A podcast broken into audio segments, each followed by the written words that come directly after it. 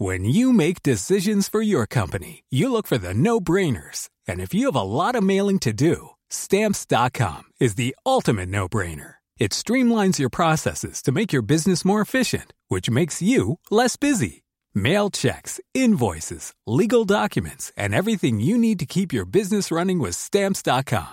Seamlessly connect with every major marketplace and shopping cart. Schedule package pickups and see your cheapest and fastest shipping options from different carriers. With rates up to 89% off USPS and UPS rates. And with the Stamps.com mobile app, you can take care of mailing and shipping wherever you are. Make the same no-brainer decision as over 1 million other businesses with Stamps.com. Sign up with Code PROGRAM for a four-week trial, plus free postage and a free digital scale. No long-term commitments or contracts. That's Stamps.com.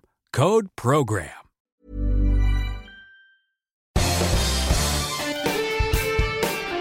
Esto es Me lo dijo Adela con Adela Micha por Heraldo Radio.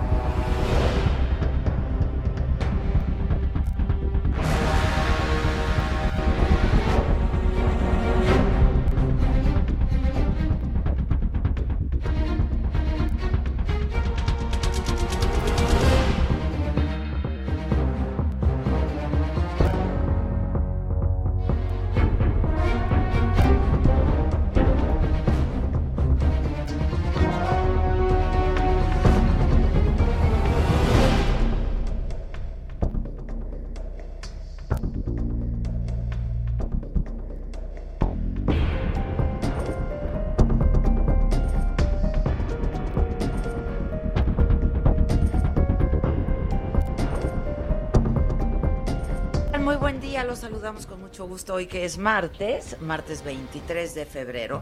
Y bueno, la noticia de ayer, eh, pues que sí fue sorpresiva, la verdad.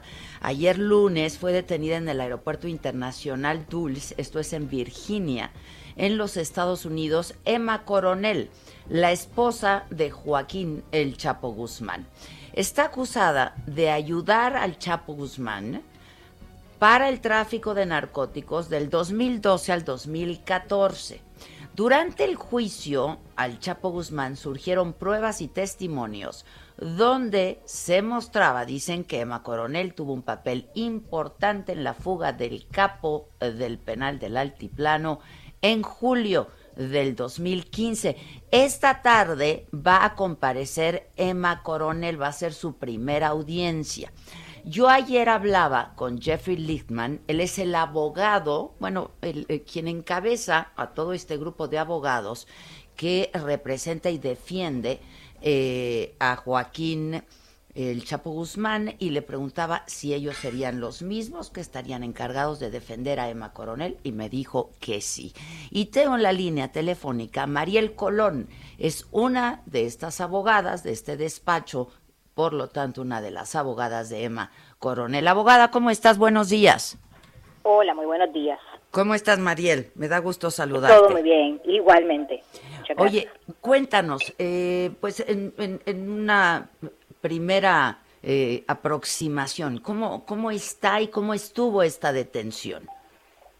Eh, bueno, la señora Coronel fue arrestada ayer en la tarde en el aeropuerto de Dulles eh, y como bien usted dijo, se le acusa de conspiración de importación y distribución de, de, ciertos narcóticos y también alegadamente de tener participación en la coordinación del escape de, de su esposo en el 2015. ¿Cómo la detienen? ¿Con quién iba?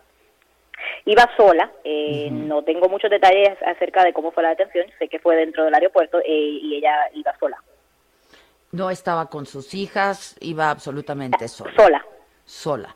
¿Tú, tú eh, ya tuviste oportunidad de, de, hablar con ella? Sí, claro. Eh, ayer brevemente tuve en la tarde la oportunidad de hablar con ella por unos minutos.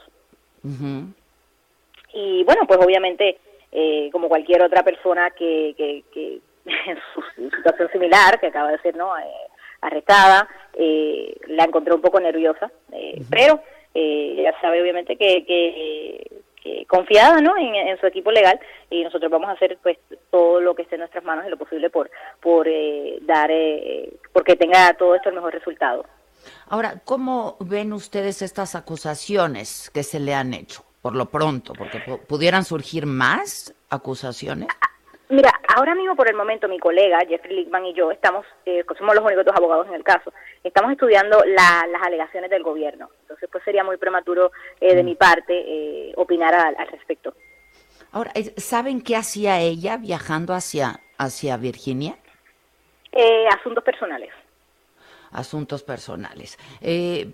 ¿Está bien de salud? ¿Ella ha estado en contacto con el Chapo Guzmán? Ustedes que también son la defensa legal del Chapo, ¿qué saben de eso, abogado? No, lamentablemente, no, lamentablemente desde su extradición el 19 de enero del 2017, eh, la señora Coronel y el señor Guzmán no han podido tener eh, ningún tipo de contacto, ni siquiera por carta, ni por llamada, eh, ni en persona. El señor Guzmán está bajo unas reglas que se llaman, eh, sus siglas en inglés son las SAMS, en donde se le prohíbe comunicación con terceras personas.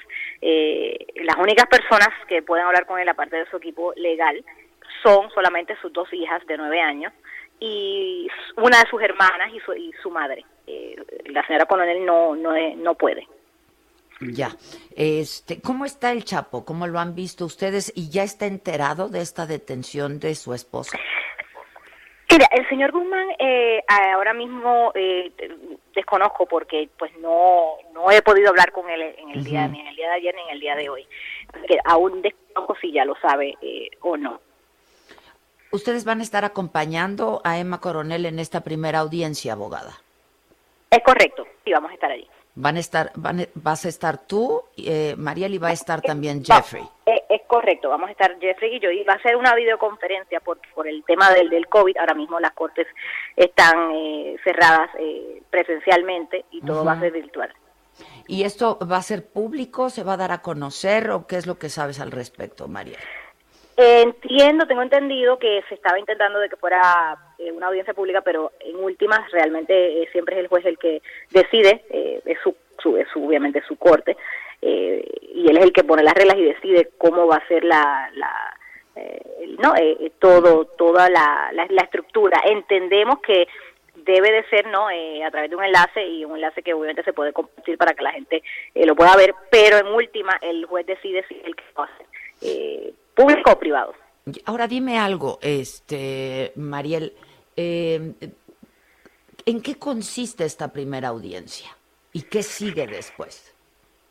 Esta audiencia es una audiencia eh, eh, realmente de rutina, como como en cualquier otro caso pasa. Primeramente vas frente al juez, a un juez magistrado, el juez magistrado lee los cargos formalmente, los cargos de los que se le acusa, y de ahí entonces el caso pasa a un juez de distrito. ¿Ella dónde está recluida ahora? Ahora mismo ya se encuentra en, el centro de detención de Alexandria. Ya, eh, eh, a dónde va a permanecer por lo pronto, pues por los próximos días. Es correcto. Que se vayan desahogando pruebas. ¿Pudiera ser trasladada a otro lado? Eh, pudiera, pero por el momento no lo creo. Ya. Este, ¿Cuánto duran estas audiencias? O no, no, no sé si nos pudieras eh, dar algunos lineamientos al respecto. Bueno, claro, cada audiencia es diferente, pero audiencias iniciales como esta, donde se presenta uno frente al juez magistrado, eh, no duran usualmente más de 15 minutos. Ya. Y a partir de ahí entonces empiezan ustedes con todo este proceso legal de defensa. Es correcto, es correcto. Eh, nosotros entonces comenzamos a, formar una estrategia de defensa. Obviamente tenemos que reunirnos con nuestra clienta y entonces ahí proceder. Em, ¿Van a tener que tener abogados en México también? ¿Van a ser los mismos que han estado al frente también de la defensa del Chapo Guzmán? No, no, la señora Guzmán no tiene ningún abogado en, en México. Eh, los abogados del señor Guzmán no son sus abogados y ella no necesita abogados en México. Eh, no los necesita. Bueno, pues es que aquí, pues hasta participó en una, en un programa de televisión real. La verdad es que no había acusaciones en su contra. Es correcto. Ya, ahora, ¿fue sorpresivo para ustedes también esta detención? Eh, no tengo comentarios al, respecto en cuanto ¿no? a, nuestras reacciones personales o profesionales. Mm, ya. Bueno, pues eh, yo le agradezco por lo pronto estos primeros comentarios y si me permites, abogada Mariel Colón, estemos en contacto para que nos vayas diciendo cómo va este asunto. Claro que sí. Te agradezco mucho, un abrazo. Muchas gracias. Bueno, y justo esta, esta mañana, es que se tienen que cuidar muchísimo en lo que dicen, claro, porque es parte de pues toda su estrategia, tienen todavía que armar su estrategia legal de defensa, pero inmediatamente ayer, em, pues que supimos de su detención, hablamos con Jeffrey Lichtman, el abogado que ha estado representando todos estos años en Estados Unidos, y ha sido la defensa y ha sido el contacto con el Chapo Guzmán. Yo de hecho lo he entrevistado un par de veces.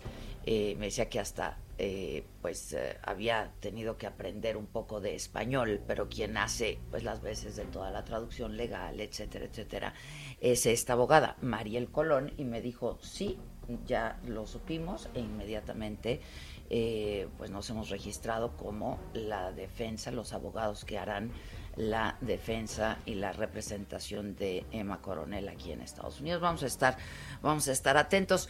Esta mañana, en la mañanera en Palacio Nacional, estuvo el presidente de Argentina, Alberto Fernández, y eh, habló porque se le preguntó al presidente López Obrador de esta detención de Emma Coronel. Y dijo, pues que se trata de un asunto de Estados Unidos. Eh, y pues recordó también la detención de Genaro García Luna, el ex secretario de Seguridad Pública en el sexenio de Felipe Calderón, y dijo pues que probablemente el gobierno de Estados Unidos está buscando más información y que de ahí la detención de Emma Coronel. Lo dijo así.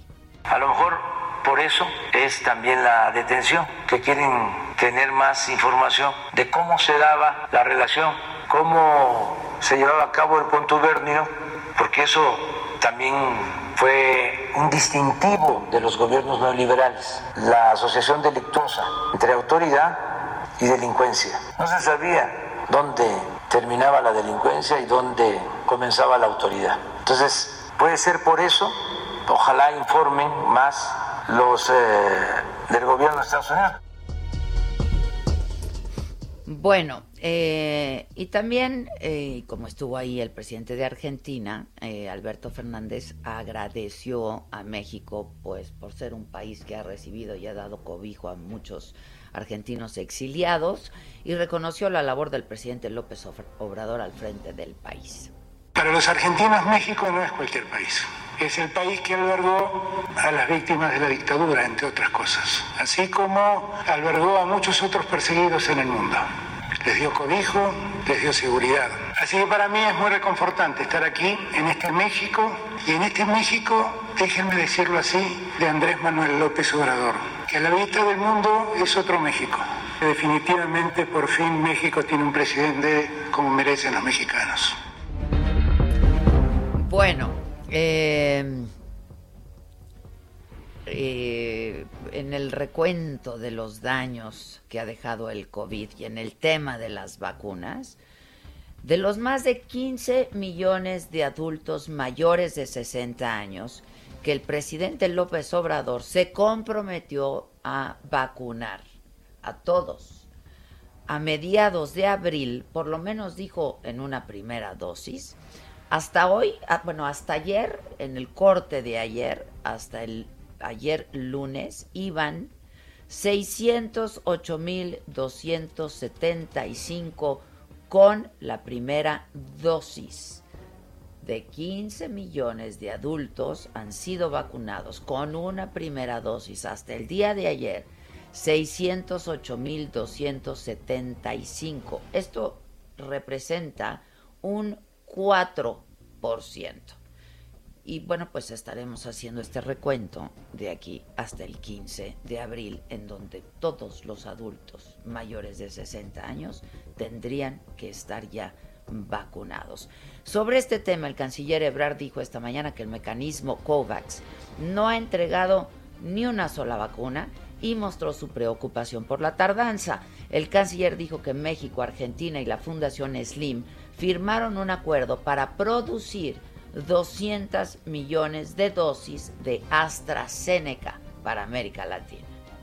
Hoy esperamos que COVAX nos diga, y Argentina y a muchos países del mundo, cuándo van a entregar su primera vacuna, porque ya pasó diciembre, enero, febrero. Sí nos preocupa que se esté tardando, mientras al mismo tiempo se anuncian nuevas compras de países muy desarrollados de millones de dosis. Bueno, este, esto en lo que tiene que ver con eh, las vacunas, por cierto, anoche llegaron a México otras 200 mil dosis de la vacuna rusa Sputnik V y esta mañana se recibió un nuevo lote con 511 mil 875 dosis de la vacuna Pfizer y para el sábado se esperan 808 mil dosis, dosis perdón, de Sinovac. Entonces, eh, bueno, pues así les vamos a estar dando información. Están llegando las vacunas, la verdad que a cuenta gotas, pero así estaremos dando la información. Y el presidente López Obrador sobre el tema de las vacunas pidió a Naciones Unidas intervenir para que algunos países no acaparen la vacuna anticovid. Parece un florero Naciones Unidas, dijo el presidente López Obrador, solamente está de adorno. Esto en lo que tiene que ver con las vacunas, pero en un momento más, eh, pues estaremos hablando de lo que ha sido desde ayer Ecatepec, que verdaderamente es un desorden, es una desorganización a mí me dio una tristeza enorme ver adultos mayores que difícilmente pueden caminar, que tuvieron que trasladarse hasta este centro donde recibirían la vacuna y han pasado horas y horas y horas y quizás hasta hoy no hayan logrado ser vacunados, ¿eh? porque había filas desde ayer en la tarde para la vacuna de hoy. Pero bueno, estaremos dando información eh, desde el lugar con nuestros compañeros reporteros. Por lo pronto, eh, yo tengo en la línea telefónica a Mike Vigil. Él es eh, exdirector, fue director de operaciones internacionales de la DEA, la Agencia Antidrogas de Estados Unidos, por sus siglas en inglés, para que nos diga, pues, cuál es su opinión sobre la detención eh, el día de ayer de Emma Coronel. Mike, ¿cómo estás? Buen día. Buen día. Muchas gracias por tenerme en su programa. Al contrario, Mike, eh, ya hemos hablado en algunas otras ocasiones, así es que te agradezco siempre tu buena disposición. Y eh, no sé qué, nos puedas decir eh, sobre la detención de, Emma Coronel. Yo decía hace un rato que la verdad fue sorpresiva el hecho que haya sido el FBI quien haya pedido su detención. ¿cómo, cómo ves todo esto, Mike? Bueno, yo creo que esto resultó del juicio de su esposo Chapo Guzmán que sucedió en Nueva York.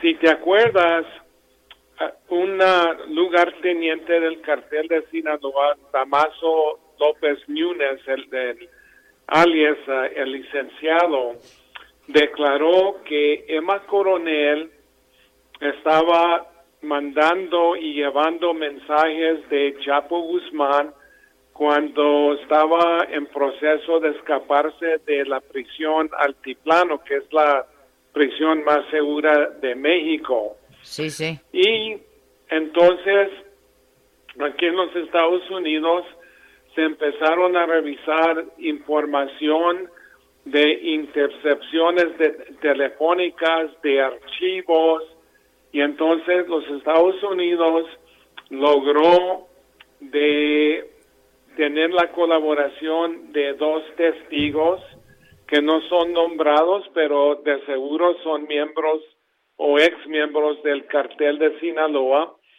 que dijeron que Emma Coronel había conspirado para distribuir metanfetamina, heroína, cocaína y marihuana. Entonces, ella tiene un solo cargo, pero en la acusación se habla que ella ah, facilitó el escape de Chapo Guzmán de México, pero eso es una cosa que va, va, a tener que tratar a México si llega a eso. Entonces, Aquí en los Estados eso, Unidos. Perdón, perdón, Mike, ¿eso sería competencia de las autoridades mexicanas? Sí, porque eso sucedió en, México. Sí.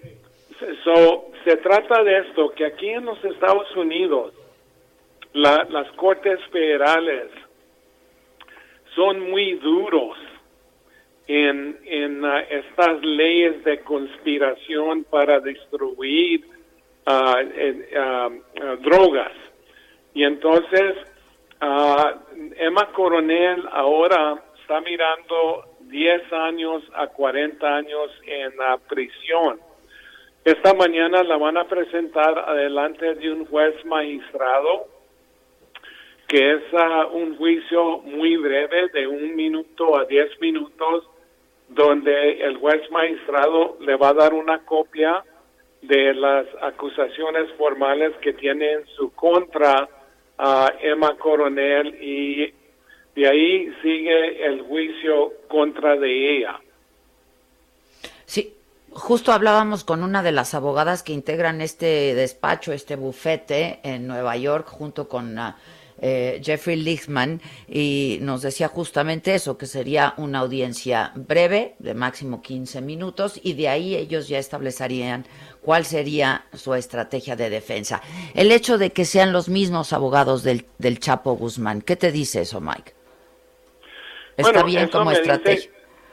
Eh, bueno, para mí, yo no los usara. Si perdieron el caso de Chapo Guzmán, yo, yo buscara otros defensores, pero yo creo que Emma Coronel no conoce a muchos defensores, conoce a los que defendieron a su esposo, Chapo Guzmán, y la abogada Colón, el apellido Colón, habla español entonces, ah, yo creo que Emma Coronel se siente muy confortable. Más cómoda. Más cómoda utilizar los, los mismos abogados de, Chapo Guzmán. Eh, eh, ¿Te sorprendió a ti, Mike, por ejemplo? Ayer, pues la verdad es que en México sí fue bastante sorpresiva la detención de Emma Coronel en Estados Unidos. ¿A ti te sorprendió? Y hoy dijo el presidente López Obrador que quizá tuviera relación con el hecho de las declaraciones que ha hecho García Luna en Estados Unidos. No, no, no creo. E, Estos son ah, miembros del, del cartel de, de, Sinaloa y yo creo que después del juicio de Chapo Guzmán comenzaron a hablar poquito más de Emma Coronel y la participación que ella tenía en el cartel de, de Sinaloa, porque mira, Emma Coronel es una narco princesa. Ella nació en el estado de Durango, que forma el triángulo dorado de narcotráfico en México, que consiste de Durango, Chihuahua y Sinaloa. Y entonces el padre de ella, Inés Coronel, y el hermano Omar Coronel, estaban metidos en el narcotráfico cuando era, muy chica, entonces ella conoce muy bien el narcotráfico. En 2007, cuando apenas había cumplido 18 años de edad, se casó con Chapo Guzmán y Chapo Guzmán la lleva con 32, con 32 años.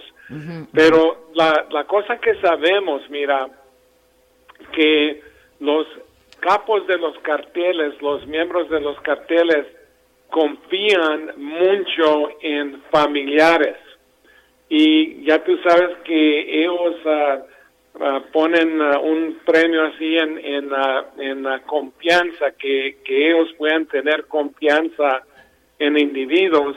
Y entonces Emma Coronel fue el, la, la persona más acercada y confidente de, de, Chapo Guzmán, entonces ella conoce todos los detalles de, del cartel de Sinaloa y si ella decide de colaborar con los Estados Unidos puede dar bastante información, sobre del cartel de Sinaloa, de Mayo Zambada, de los Chapitos, y otros miembros de, de, ese cartel. Eh, por lo tanto, esta detención es un golpe a la organización del cartel de Sinaloa, ¿no? De la familia Guzmán y del Mayo Zambada. Eh, eh, eh, exacto, y especialmente si, si ella va a colaborar y ella tiene un motivo para colaborar porque tiene gemelas que son ah, muy jóvenes que tuvo con Chapo Guzmán y entonces aparte de eso mira que ella también tiene ciudadanía aquí en los Estados, Unidos, aparte de México y muchos teman cooperar porque después de la sentencia los regresan a su país de origen, en este caso México. Mike, no quiero que nos corten. ¿Nos aguantas unos minutitos? Vamos a un corte y regresamos contigo para concluir. Sí, claro. Unos, minutitos solamente. Eh, estamos hablando con Mike Vigil, exdirector de Operaciones Internacionales de la DEA. Hacemos una pausa, pero bueno. Continúa escuchando Me lo dijo Adela con Adela Micha. Regresamos después de un corte.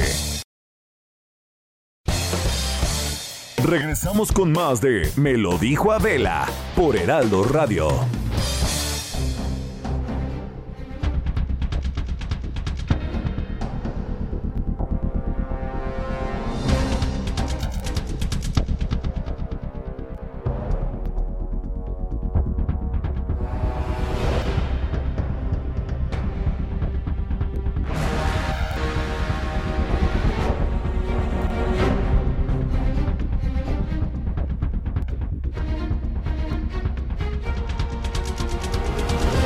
De regreso, 10 de la mañana con 30 minutos en punto, y nos quedamos conversando con eh, Mike Vigil. Él es el exdirector de Operaciones Internacionales de la Agencia Antidrogas de Estados Unidos, la DEA, eh, que le entiende muy bien a estos temas.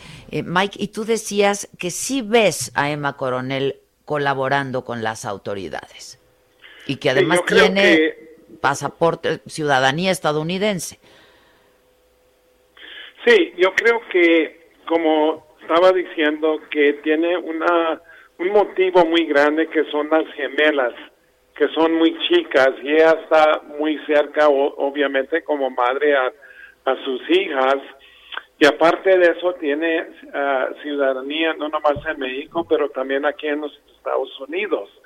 Entonces, ella no va a tener, tener miedo que la vayan a deportar a México, donde la pueden matar miembros del cartel de Sinaloa y yo creo que si va colaborando le van a ofrecer protección en el programa de testigos.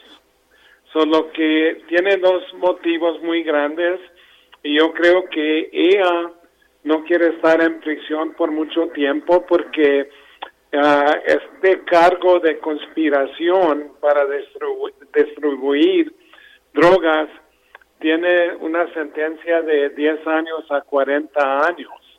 No mm. creo que le vayan a dar 40 años, pero ah, cualquier tiempo en prisión que no está cerca o con sus hijas ah, es muy difícil para una persona como Emma Coronel. Ahora, eh, esto eh, a pesar de, eh, pues en última instancia, tú decías aquí pues entre familias no es una costumbre eh, confiar uno, unos de los otros, ¿no? Y confiar con los otros. Esto a pesar de traicionar a sus propias familias. Así sería leído esto, ¿no? Sí, yo, yo creo que ya no, su papá, el hermano, fueron detenidos en, en 2013 en el estado de Sonora y les dictaron una sentencia de 10 años. Entonces, ella no tiene ah, familiares, lo que nosotros llamamos aquí una familia nuclear ah, adentro del cartel de Sinaloa. Y el Chapo ya está preso y condenado. el, el Chapo ya está fuera de la pantalla y ella tiene una relación con los chapitos, pero no es la madre de los chapitos. Solo que ah, no se trata que va a traicionar a, familiares, nada más a socios. Ya. Ahora, eh, eh, ¿tú crees que esta detención tenga que ver con un, un modo de presión al Chapo Guzmán para que incluso él dé más información? No creo, no creo, porque se trata de esto que nosotros cuando hacemos tratos con mafiosos o narcotraficantes, nosotros queremos a peces o personas más altas que ellos, no más baja que ellos. Entonces, para nosotros, no es, para la justicia acá, no es conveniente, conveniente, por ejemplo, hacer un trato con Chapo Guzmán y que él nos entregue personas ah, de, menos importancia adentro del cartel de Sinaloa. Claro, ¿Y, quién, y quién, quién nos puede dar el Chapo Guzmán en, este momento? Al Mayo Zambada. Posiblemente Mayo Zambada, pero la cosa que ellos ya no tienen comunicación con Chapo ah, y, lo que él diera ah, era no, no tuviera tanta importancia porque él no sabe dónde se ubican uh, Mayo Zambada y otros y aparte ya los Chapitos y Mayo Zambada ya tienen cargos muy muy fuertes aquí en los Estados Unidos. Este, entonces sí la ves colaborando, Mike. Yo personalmente la miro colaborando por el motivo de sus hijas. Este, finalmente, si colabora, también tendría que pasar un tiempo en prisión, sin duda. Ah, todo, que dure. Bueno, en, en ese caso, todo depende en la colaboración y la, la información que ella da porque hay asuntos donde un acusado da bastante información, bastante colaboración, donde pueden salir libres, pero todo depende en, en todo lo que ellos ah, pasan al gobierno de aquí, de los Estados Unidos. ¿Y, ¿Y, qué te dice la intervención del FBI? Pues la, la cosa que el FBI Ah, siempre ha trabajado con la DEA y ellos también uh, trabajan asuntos de, narcotráfico. So, no me sorprende. Ya. Bueno, pues entonces habrá que ver qué es lo que pasa en los próximos días, ¿no? Exacto, eso eso va a ser muy importante. Ah, como te dije anterior, hoy, hoy la van a presentar adelante de un juez maestrado y luego ah, yo creo que en un mes o dos meses, todo depende de la pandemia, aquí que está muy fuerte, entonces uh, el juicio, porque yo creo que por lo pronto se va a declarar inocente. Ya. Bueno, pues estaremos muy atentos y si me permites, como siempre, en, contacto, Mike. Muchas gracias por lo pronto. No, con, con, mucho gusto y ya tú sabes que eres mi favorita. Muchas gracias. Gracias, Mike. Te mando un abrazo. Muchas gracias. Gracias. Este, pues sí, yo ayer que hablaba con Jeffrey Lichtman me decía, no voy a dar más comentarios al respecto. Le pregunté si el Chapo también, le pregunté lo mismo que a la abogada, eh, esta abogada Mariel Colón, puertorriqueña, si el Chapo ya estaba al tanto e informado de la detención de su mujer, que en realidad no es su esposa y por eso es que ella no puede ir a visitarlo a prisión y me decía no puedo hacer más comentarios al respecto pero bueno este estaremos estaremos atentos a, a esto que, que ocurra a ver qué ocurre en esta audiencia que será muy breve pero seguramente eh, pues va a ser público. Y como dice Mike seguramente sí va a ser se va a declarar inocente de los cargos. Seguimos con el asunto de las vacunas. Con quién vamos Ah, ¿Está ahí? Alan Rodríguez, estás en Ecatepec. ¿Cómo estás? Buenos días. Hola, ¿qué tal Adela? Amigos, muy buenos días. Nosotros nos encontramos recorriendo algunos de los puntos de vacunación donde el día de hoy arrancaría formalmente esta vacunación para los adultos mayores de 60 años de edad para protegerlos contra el COVID-19 y nos hemos encontrado con una situación. El día de ayer a las 11 de la noche se canceló la aplicación de la vacuna. En la mayoría de los puntos únicamente se habilitó la de la zona de las Américas. Ahí en ese punto se encuentran tres módulos sin embargo, en el resto de los módulos que se encuentran a lo largo y ancho de esta entidad, pues nos hemos encontrado con la molestia por parte de los adultos mayores y de sus familiares, quienes desde muy temprano tuvieron que hacer largas filas, tuvieron que esperar sin que se les brindara la información correcta de que se suspendía esta vacunación perdón, el, motivo de la suspensión de estas actividades programadas para el día de hoy fue para realizar la capacitación de todas las personas que van a participar en la logística de la aplicación de las vacunas. Esto generó mucha molestia, por lo cual hubo en el módulo de la, de la colonia Chamizal, en ese punto pegaron cartulinas donde se informó que habría vacunación hasta nuevo aviso. Eso provocó la molestia de los adultos mayores. También en la avenida central, a la altura de la calle Sutern, esto en la colonia Río de la Luz, los vecinos de la zona realizaron un bloqueo, el cual en estos momentos permanece con dirección a la Ciudad de México, aproximadamente a 500 metros de la zona de Plaza Las Américas. Por lo pronto es el reporte que tenemos. Nos han informado que a las 11 de la mañana arrancará en el centro cívico de Musquis, por lo cual estamos muy al pendientes en este punto, en donde las personas se nos han acercado, nos han pedido información, nos han pedido que transmitamos la molestia que tienen y sobre todo pues las largas filas y los largos tiempos de espera. Es el reporte que tenemos. A ver, pero no dan ninguna explicación de por qué no abrieron estos puntos como se había dicho y se habían comprometido.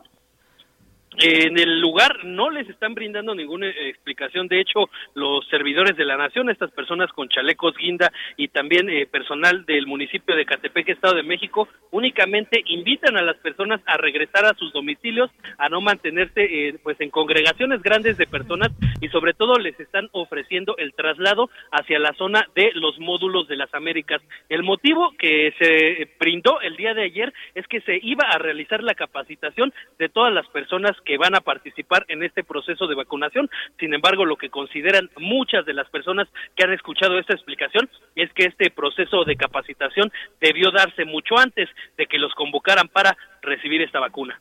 Qué cosa, qué cosa. Este, y pues tienen razón de estar molestos. Es correcto, hay personas que han pasado incluso aquí toda la noche en un campamento, han esperado por horas y sin duda alguna lo que más les molesta es la falta de explicaciones por parte de la autoridad local. Bueno, pues a ver si al respecto, este, muchas gracias por lo pronto, Alan, pero a ver si al respecto el secretario de Salud del Estado de México, eh, Gabriel Ochea Cuevas, nos puede decir qué es lo que está pasando. Hola, secretario, buenos días.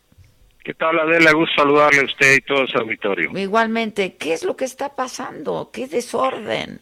Bueno, sin duda, yo creo que es una falta de comunicación. Esto es lo que lo que hoy veo, porque hay que entender y hay que hacerle entender a la gente de Catepec mayor de 60 años que llegaron las vacunas, que son 192 mil, y que todos serán vacunados.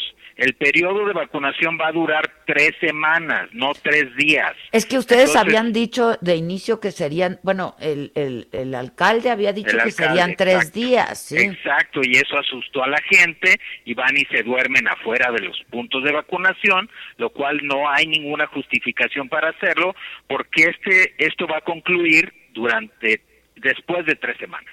Bueno, por eso, pero ¿por qué además se comprometen a abrir? Este, otros puntos de vacunación, cinco. De hecho, yo ayer hablé con el alcalde, con Fernando Vilchis, y me dijo que serían diez a lo largo de estas tres semanas, pero se comprometieron a abrir cinco y no los abrieron y solamente otra vez abrieron uno. Sí, son dos los que están abiertos, el Centro Cultural Las Américas y el, Deportivo. Exacto. Entonces, eh, sí es importante y sí tiene mucha razón. Aquí hay que recordar que, bueno, eh, eh, la, el Programa Nacional de Vacunación es un programa federal en donde se incorporaron estas brigadas de correcaminos cada y, y, cada quien tiene su función. Si usted me pregunta a mí, oiga, ¿cuál es la función del secretario de salud o de la secretaría de salud? Pues son vigilar la red de frío, vacunar a la gente y vigilar si hay algún evento adverso. Aquí quien lleva la, la, la batuta, pues sin duda es la Secretaría del Bienestar a través de los servidores de la nación que son los que hacen la convocatoria, hacen el registro en la plataforma, hacen el censo que tienen ellos mismos del bienestar. Entonces me parece aquí pues que hay una falta de información. Pero hay una falta de información, eh, eh, decías tú, secretario, falta de comunicación, pero falta de coordinación también, o de planeación y de estrategia. Sin duda, sin duda, así es. Así es. Eh, digo, no es, si me preguntas quién decide los puntos de vacunación, pues es el, el gobierno federal el que los decide. Si tú me preguntaras a mí, yo te diría, nosotros podemos vacunar en 48 centros que tenemos en Ecatepec, que normalmente hacemos las campañas de vacunación y las hemos hecho durante décadas de manera exitosa y tenemos 4.500 vacunadores. Entonces, pues aquí es una es, es otro tipo de manejo, ¿no? ¿Pero qué? Porque ustedes ofrecieron estos puntos, ofrecieron a su personal para vacunar. Sí, sin duda. O sea, te debo decir, en el estado tenemos cuatro mil y tantos vacunadores y cada temporada invernal, cada campaña nacional de vacunación no es lo nuevo con tampoco. Pues sí. No, para nada. Yo, nosotros tenemos mil centros de salud en el estado y venimos haciendo campañas exitosas durante décadas. Por eso, entonces, ¿qué va a pasar? ¿Qué sí, qué no? ¿Qué hace la gente, pues, que lleva pues, horas? ¿Qué hace? Yo creo que, que tiene que esperar a que eh, la Secretaría del Bienestar, a través de su censo, les llame y les diga a dónde y a qué horas acudir para vacunarse, y no que todos quieran vacunarse en un día. Bueno, pero sí entiende, secretario, que la gente quiere vacunarse. Y si les dicen, a ver, regístrense, pero si no se registran, también vayan porque se les van a vacunar. Este, entonces, bueno, pues esto es un desorden. Sí, es un desorden, así es, así es. Pero, pero pues yo le quiero pedir a través de su programa a la gente que entienda que esto va a durar tres semanas, que la vacuna no se va a acabar, que todos serán vacunados. O sea, sí van a llegar las vacunas. Ya, 192 mil ya llegaron y son las que necesita Que son las que necesita Catepec para sus adultos mayores de 60 años en una primera dosis. Exacto, porque hay que recordar que la vacuna de Sinovac son dos dosis, el eh, intervalo son cuatro semanas. Exacto, y esas no han llegado todavía a la segunda dosis. No, la segunda dosis no, esa llegará pues, seguramente después de tres, cuatro semanas. Ok, entonces, eh, ¿a dónde consulta la gente? Porque mientras tanto el problema está ahí y está ahí en estos deportivos. Si te das una vuelta por ahí, pues seguramente ya te la diste y te das cuenta pues de, semana. De lo que está pasando. Hay gente que lleva ahí 20 horas. Sí, sí, tienes toda la razón. Y sí, y sin duda, bueno, aquí lo, lo, lo importante es que, que la Secretaría del Bienestar es la que se comunica a través de llamadas telefónicas a las personas registradas. Las que no están registradas en su plataforma, ellos tienen un censo del bienestar que visitan a la gente y hacen esto desde el pasado 15 de febrero. Entonces, ¿el llamado cuál sería? ¿El que no esté registrado, que no se presente? No, no, claro. Eh, no, la, la, conforme se vayan abriendo los puntos de vacunación, porque cada punto de vacunación tiene una población mayor de 60 años adscrita a ese punto. Y un número de vacunas. Exacto, un lugar para vacunarse. Hoy solamente están abiertos dos, como bien lo señalas, así es. Pero a lo largo de toda la semana se van a abrir los otros siete. Ok, ¿con cuántos, eh, con cuántas dosis cada uno de estos dos centros de vacunación para el día de hoy? Hoy tiene, uno tiene 8.700 y el otro tiene 3.000. Ok, ok. Este, el día de ayer se aplicaron 5.700 en total, en total. En total, el de ayer. Ok. A ver, yo no es que quiera que tú le eches la culpa a alguien, pero que... No, ni me gusta. pero alguien tiene que hacerse responsable de este desmadre. Perdón, secretario. Sí, tienes toda la razón. Sí, yo, a ver, yo hago mi trabajo. Si tú me preguntas, oye, doctor, ¿cuál es tu trabajo? Pues a mí nomás me pidieron a los vacunadores. Yo les mandé 350 vacunadores, que son los que están a disposición de la gente y son los encargados de vigilar la red de frío, vacunar y vigilar si hay algún evento adverso. Eso te lo pide la autoridad federal. Así es, porque es un programa, el programa nacional de vacunación es federal. Es federal, me queda claro. Ahora, ¿hay alguna motivación política en este asunto? Pues yo no, yo no la quiero ver y yo no creo que la haya. Yo creo que, que, que aquí pues solamente es un control, tener un control de la vacuna y de su llegada y de su distribución. Eso es todo lo que veo, más no algo político. A mí no me parece que lo haya. Entonces lo que hay es un desorden, porque nadie está sabiendo poner orden. Así es. Hoy hay dos centros abiertos. ¿Tienes conocimiento de cuándo se van a ir abriendo el resto? Sí, te entiendo que mañana se van a abrir otros tres y, y, y a lo largo de la semana hasta completar nueve en total. Ok, la gente, ¿dónde puede ver esta información? ¿Cómo pueden enterarse de esta información? ¿Cuáles están abiertos? ¿Cuántas hay un vacunas? que se llama mivacunasalud.gov, ahí es donde le aclaran todas sus dudas respecto a Ya, alcalde, te estás burlando, ahí no aclara nada. No, pero no me estoy burlando. O sea, te mandan un SMS diciendo te toca hoy y luego ya no te toca hoy y luego te toca mañana y luego mejor vente pasado mañana. Ayer el alcalde a las 12 de la noche manda un tweet que ya no van a abrir cinco, que van a ser dos. Pues, perdón. la pues gente está bien enojada y con razón. Sí, Adela, tienes toda la razón, como siempre.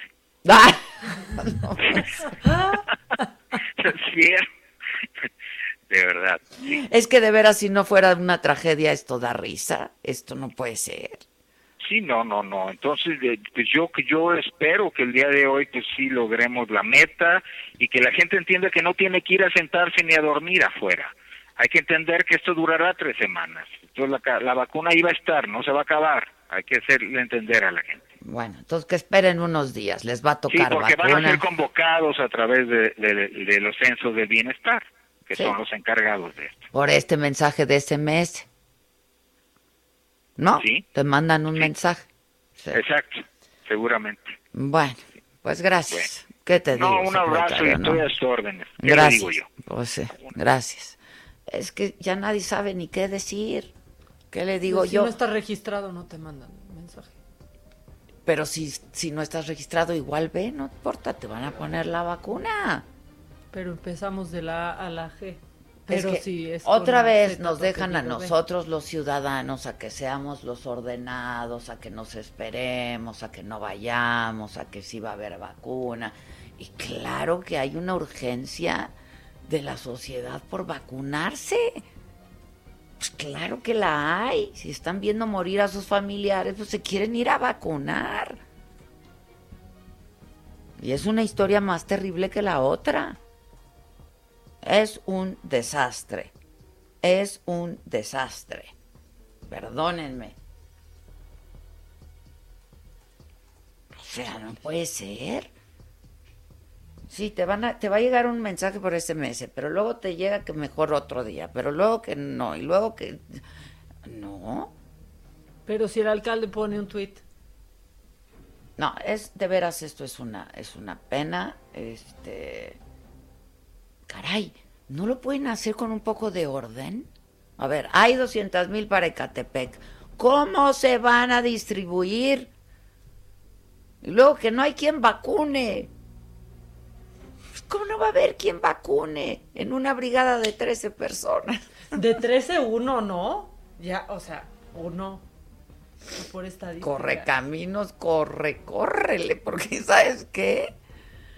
Está muy cañón. Yo sí, la verdad estoy muy enojada. Ayer que pues conoces de historias, gente que difícilmente puede caminar, llega al lugar, viven solos, y luego te dicen, pues me vine bien abrigadito para pasar la noche aquí. Es injusto. Caray, es injusto. Se puede hacer con orden. Se puede hacer con orden. Sí, que orden no quiere decir que no vayas a esperar. Quizás sí, en todos lados están esperando por una vacuna, pero de una Pero manera no es culpa ordenada. de, pero no es culpa de los ciudadanos. Por supuesto ¿eh? que no, llegan verdad. a una cita O sea, que se les y da. aunque no tienen cita, si te dicen, tú llega, hombre, que te van a vacunar aunque no estés registrado, pues llegas.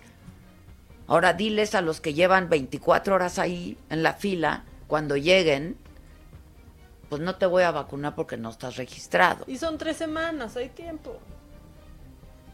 Todo es un desorden, todos están muy enojados. Este, dice, me voy a capacitación, los voy a vacunar en el 2030.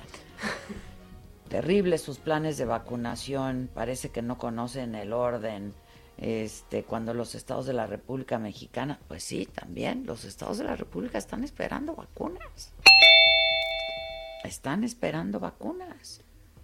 Aquí lo dicen Hidalgo, Ah, Es Coahuila. demasiado, es demasiado, esto es demasiado. Vamos a hacer una pausa, volvemos.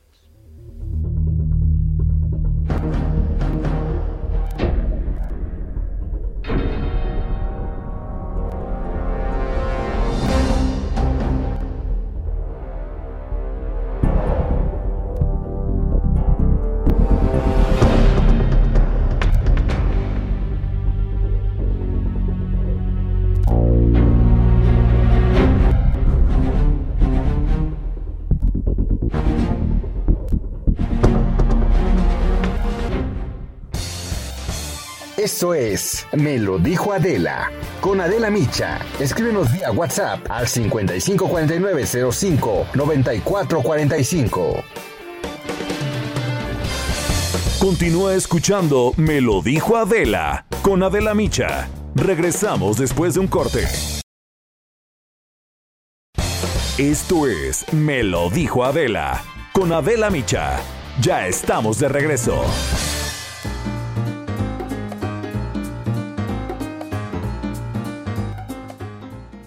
Hola, ¿qué tal? Muy buenos días. Muchas gracias al espacio de Me lo dijo Adela Micha y estamos aquí con ustedes para platicar del tratamiento capilar más vendido en el mundo y que ha resultado con buenos beneficios, Pau Sasso. Para muestra un botón, ¿no crees? ¿Cómo Ay, estás? ya Buen día. sé, mi Moni, buenos días. Buenos días a todos. Qué importante es tener un pelazo ganador. Y ahorita justo le estaba diciendo a Moni qué bonito cabello tiene. Y hay muchas personas que tienen un cabello envidiable, que dices, ay, qué hermosura, como Rapunzel. Claro. Yo quisiera estar así, lamentablemente no puedo porque se me cae el cabello en cada ocasión. Cuando me peino, cuando me pongo el tinte, cuando me despierto se queda en la almohada. Pero yo les traigo la solución. ¿Qué se puede hacer, Pau? Claro, aquí hay que hablar de soluciones a nuestro querido público. Si usted marca al 800 230 mil 800 230 mil se va a poder llevar este tratamiento capilar que le va a ayudar a recuperar 1700 cabellos nuevos. Mm. Además de que su cabello ya no se va a caer y otra cosa lo va a tener sedoso, con volumen. Es una belleza. Eso me han preguntado, Pau, que Sí. qué tantos efectos buenos hace este tratamiento. Muchos, mira, 1700 cabellos nuevos, volumen, sedosidad,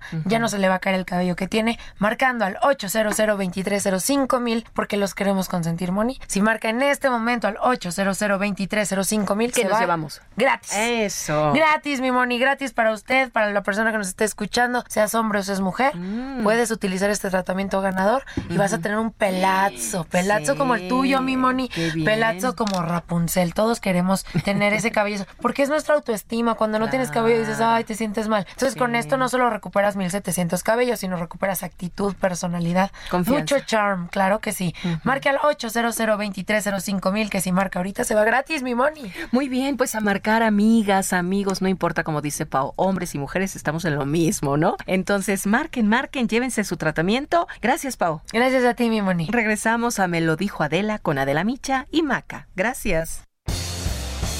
Esto es Me lo dijo Adela. Con Adela Micha. Escríbenos vía WhatsApp al 554905 9445.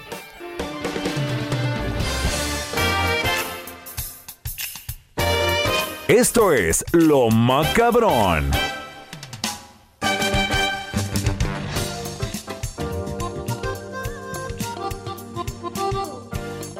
Aunque esto, porque ya de por sí estoy de muy enojada y de muy mal humor. No, Maca, no, Maca. Ya no sé, ya no sé para qué voy a abonar. Si para el mal humor o para las risas y diversión. Pero es que, pero es que todo está muy macabrón. entre que si ya regresamos a la escuela, pase lo que pase en marzo y no nos importa la situación, entre que ya cada vez el covidiotismo Adela sigue porque piensan que ya que ya se fue, piensan que como ya se están vacunando de a dos mil por día.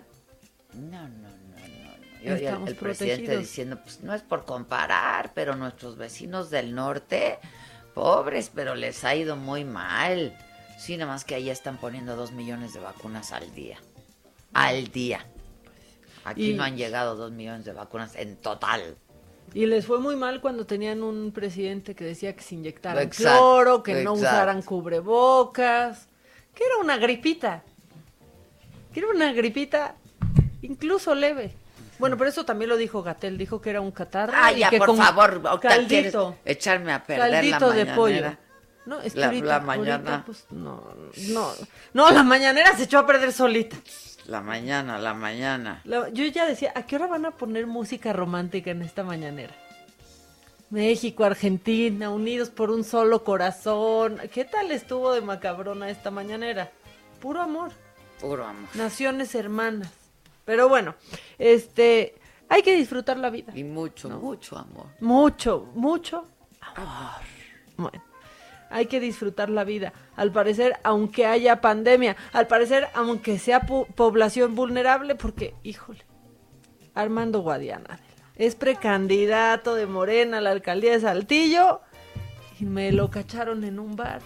Ahí en la cajita del DJ, así, nomás, escúchenlo y ustedes imagínenselo, porque está él al centro como si fuera David Guetta.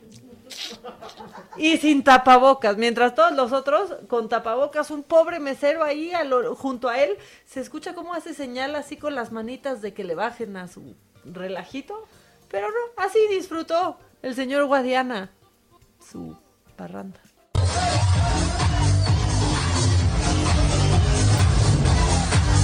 De que yo soy polgueta, chavos, únanse con su sombrero. Con su sombrero, eso sí, bien puesto. De que el COVID, el COVID, el COVID no existe. ¿Qué nos llevó el, otro día, Saga?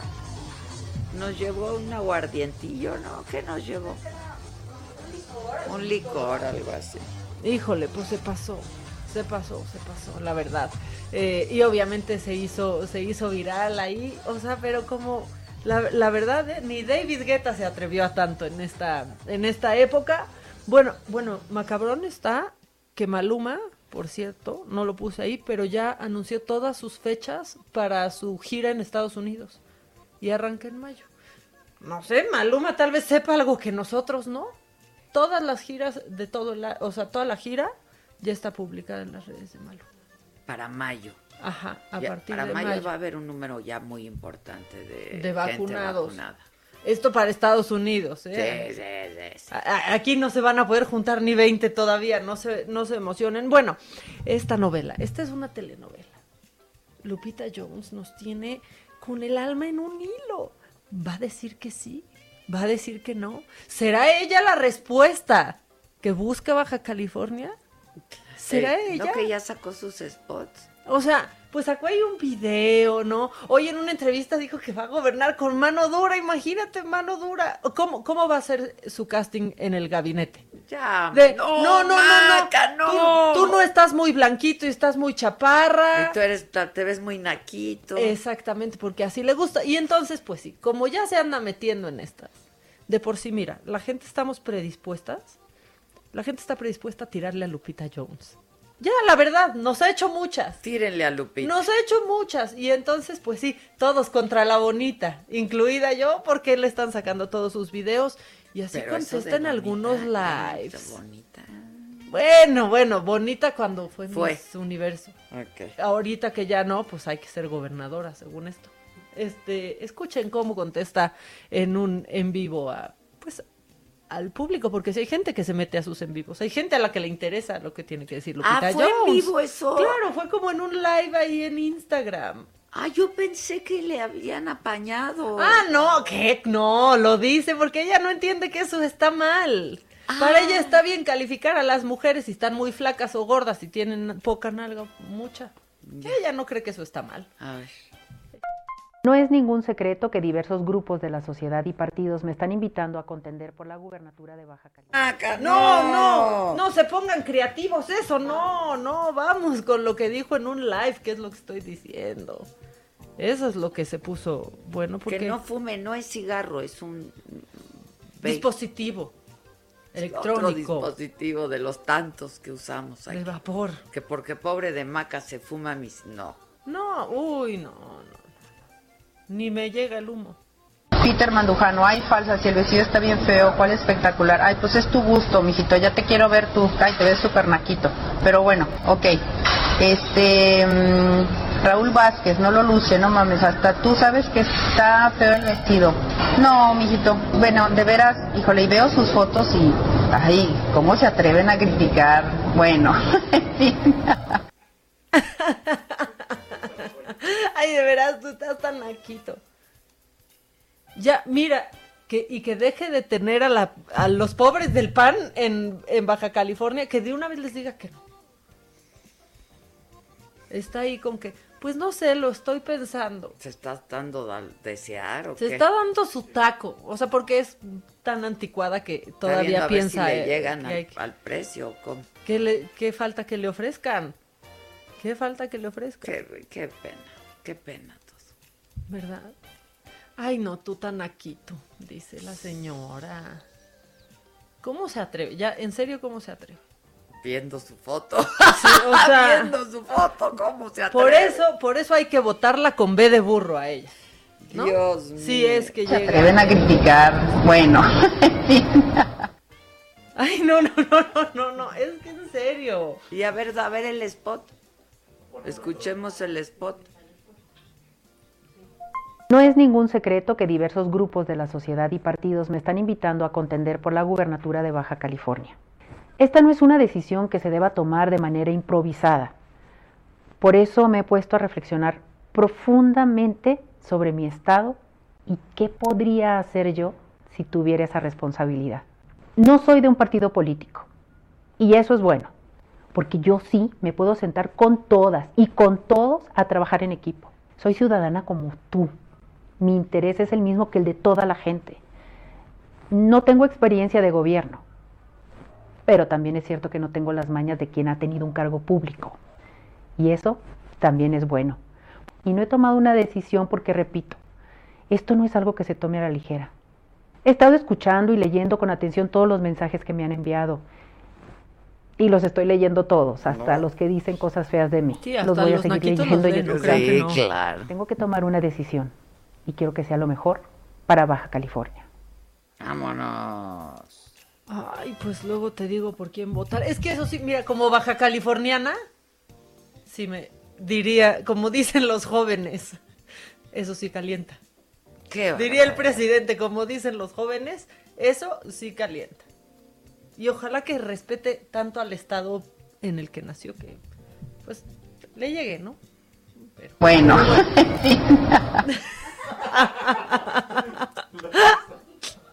No, es que en serio maléfica. Bueno. Es maléfica. A ver, otra. ¿Quién está aquí? ¿Qué?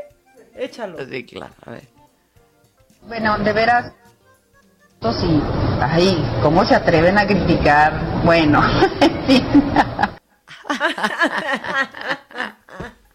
maléfica, maléfica. Bueno, ¿quieres que siga con Macabrón? O sea, ¿qué, hija? Ya estamos metidos O en sea, esto. ¿qué? Oye, no, fíjate que se hizo tendencia este fin de semana y todavía hoy están hablando de esto y seguramente ustedes que nos están escuchando lo vieron y tú también.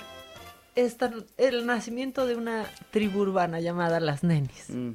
Estuvo por todos lados. ¿Y a qué se refieren? ¿Quiénes son las nenis?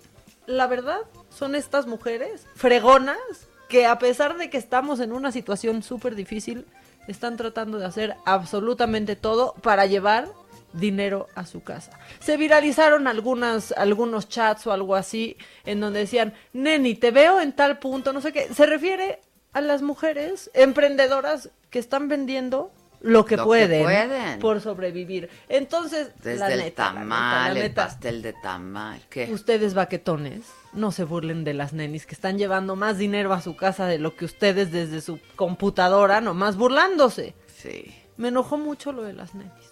Hay que hacer uno que se llame las, las, Las- manas. Las manas, Las las, manas, manas, las, las nenis. O sea, absolutamente todas están tratando de llevar dinero a su, a su casa y esas son las nenis, por si ustedes lo están viendo en, en tendencia. Y yo no sé si esto nos puede hacer sentir mejor o peor. Porque pues nada, A últimamente... mí ahorita nada me está haciendo. No, y nada que pase en Brasil nos puede hacer sentir mejor, la verdad. Pero suspendieron enfermeras por usar jeringas Vacías. vacías. Ya, en serio, o sea, es que las noticias de vacunación de México para abajo están bien tristes. ¿Qué les inyectaban? ¿Qué aire? Aire. Aire, puro aire.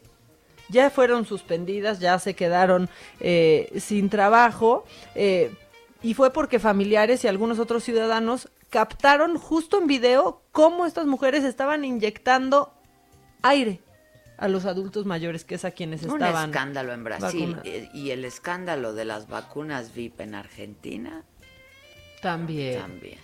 También, que hoy qué momento tan incómodo fue, lo decíamos fuera del aire cuando... Con el presidente. Pues sí, porque el presidente ha dicho, y no, y esos presidentes Que que, se dicen se que se vacunan vacunan para... para- poner el ejemplo. Y luego hoy llega pues el presidente de Argentina y dice, yo me vacuné. Para poner Para el poner el ejemplo. ejemplo. Y un aplauso al presidente, qué valiente. Ahí sí puedes poner la musiquita esa de del que llega con el cuchillo. Exactamente, el ti. Sí, no dijo absolutamente nada. Y luego se nos hizo viral la CFE también estos días.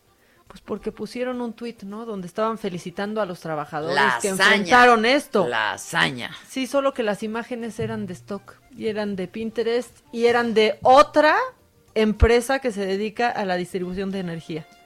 No era un solo trabajador de la CFE. Y los cacharon y tuvieron que recular y decir... Y salir a decir que Aceptamos bueno, un error en la selección del archivo fotográfico. pero Era falso. no o sea, es justo que se le quite el crédito a los trabajadores. Adivinaste, porque mira, lo que no es, lo que no aceptamos es que se deje de reconocer el gran esfuerzo de las y los trabajadores de la CFE. Pues ustedes no lo están reconociendo, están sacando ahí a unos güeritos que nadie creyó que eran los trabajadores de la CFE y por eso empezaron a ver y pues eran de otras empresas. Pues sí. A ver si Gustavo Prado logra ponernos de mejores. ¿Cómo estás, mi Gus? Gus, O sea, ¿estás? ¿está? ¿Andan distraídos por ahí? Gus, no, algo Gustavo Prado.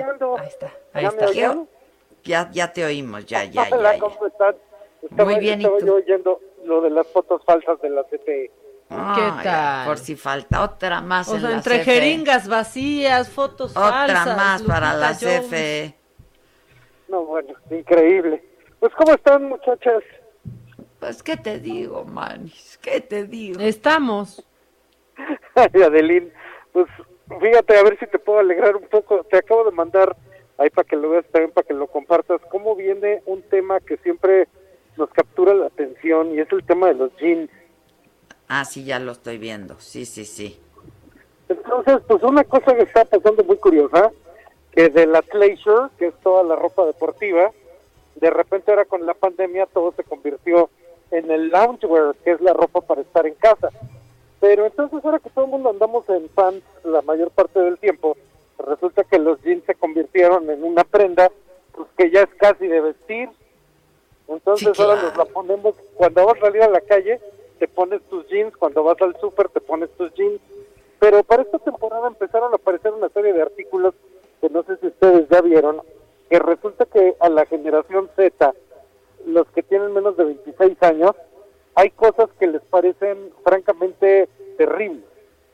Una es el emoticón que sonríe con lagrimitas, que dice que está horrible y que es como de nosotros los viejitos, según ellos. Ajá. Otra es que te hagas la raya del pelo de lado, porque resulta que en la generación Z ahorita solo soportan la raya de pelo en medio. Y según todos los artículos, resulta que odian con toda su alma los skinny jeans. Entonces estos skinny que habían llegado para quedarse, que pues que ahora ya no les gustan, dime. Quieren aguadito, todo aguadito, como digo. Exacto. ¿Colgado? Ujú. Quieren O sea, todo e- estos no quieren hacer ningún esfuerzo ni para hacer, para no hacer esfuerzo. No, y la raya en medio hay alfalfa. Ajá, la raya en medio de alfalfa, el pantalón que parezca que se te está desinflando, Ajá, ajá. porque pues es como aguadito, aguadito, la cintura alta en los pantalones, y resulta que como ahora se están convirtiendo en prenda de vestir, pues vienen los jeans con varios colores, pero esto no de que estén pintados, sino que en el patronaje, haz de cuenta que está dividido en cuatro, de modo vertical, y entonces trae una multitud de colores o tiene degradados de color que van del verde al naranja, del naranja al azul. Entonces resulta que así es como lo están decorando, precisamente porque viene el mom jean, el boyfriend jean, y pues se va completamente el skinny jean. Se acabó el skinny El jean. boyfriend jean muy bien, pero los mom jeans Yo odio los no, mom no, jeans. no, no, los soporto.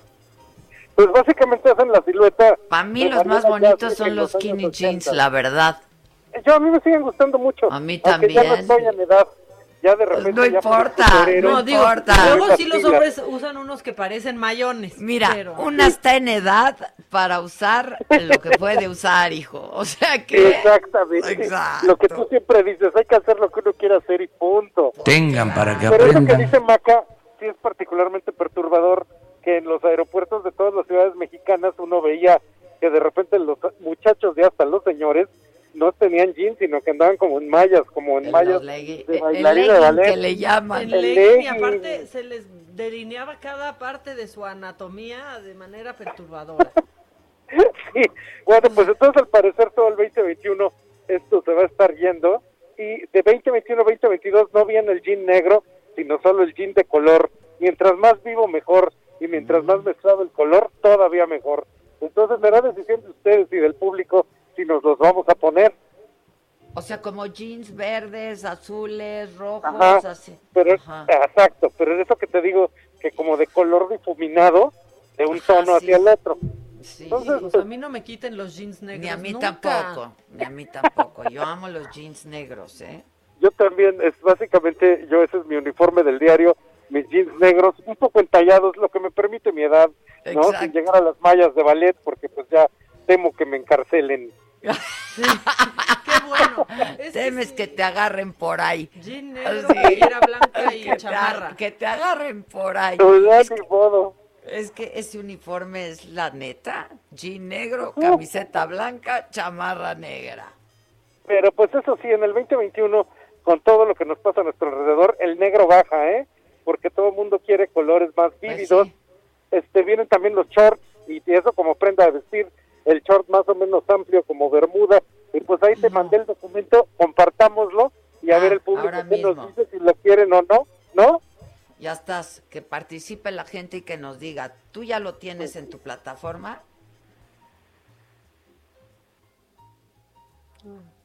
Eh, Gustavo.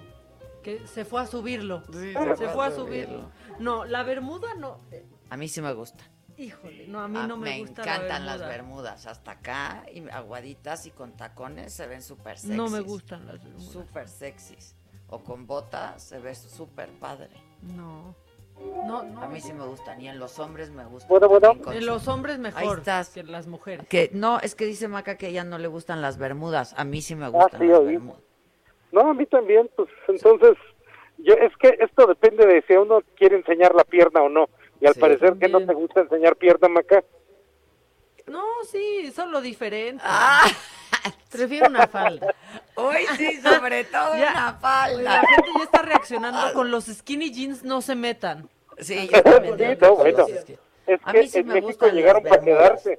La verdad, a mí sí me gustan. Con tacón, las mujeres se ven súper sexys con sus bermudas y su tacón. Pues bueno, así es como viene la moda, mi querida Adela y mi querida Maca. Bueno, pero pues como yo hago lo que se me da la gana con la moda. Y así debe o sea, de pues ser, como ¿eh? venga, Pues ¿no? la verdad, a Porque como tú, tú venga. así la dominas y por eso Ay. marcas tendencias. Muchas Esa mi gracias. walking legend. Gra- ¿no? Te amo, mi bus, te amo. Te Muchas amo, gracias. muchísimas gracias. Me despido. Gra- Adiós, muchachos. Bye. Bye. Te lo mando, Josué, para que lo subas o ya lo tienes. A ver qué opinan ustedes de cómo vienen ahora los jeans. Y es que es cierto, o sea, nos la hemos pasado con pantalones, ya sabes, el que si el pant, que si el pantalón y ahora pues los jeans ya es como voy yo a ya salir cuando me pongo jeans es porque voy a hacer algo más. Voy a grabar. Voy a grabar. ¿Y ahora por qué traes jeans? ¿Vas a grabar? Exacto. O sea, Güey, les voy a contar una historia. Por Ayer favor. tuve un evento, ¿no? Y que me pongo el tacón. ¿Ya no aguantaste?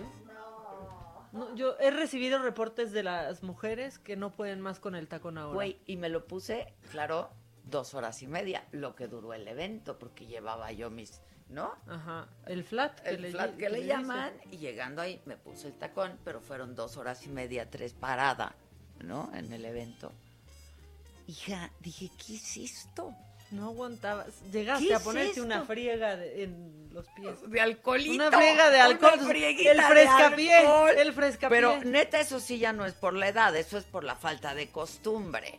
Sí, yo O conozco sea- muchas mujeres que dicen, ya, o sea, usé esto para trabajar, no puedo más, sentía que me ardían las plantas de los pies. Mujeres que han usado tacones, pues antes de esto, digamos, de manera A mí regular. me encantan los tacones. ¿eh? Y lo- y Me eres muy máster de los tacones, La de verdad me aguantarlos. gustan mucho los tacones. O sea, Súper, güey. O sea, pues ya no. Una boda, una boda. Eso Sí, porque eso de acabar la boda con pantufla, tenemos que ponerle un alto a tradición. Bueno, cuando pueda haber bodas, ¿no? Muy claro, grandes. claro, pero, Pero ya. pero no aguanté, no aguanté y me puse, según yo, de los tacones más cómodos que tengo, ¿eh? Porque hay unos que sí son muy, ¿no? Sí, este, digamos. muy incómodos.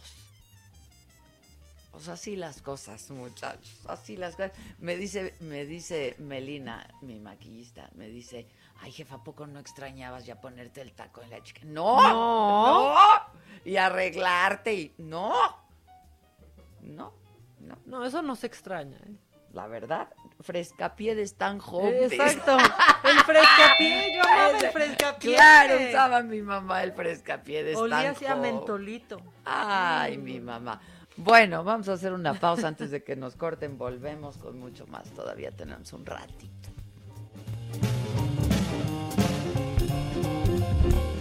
Continúa escuchando Me lo dijo Adela con Adela Micha. Regresamos después de un corte. Regresamos con más de Me lo dijo Adela por Heraldo Radio.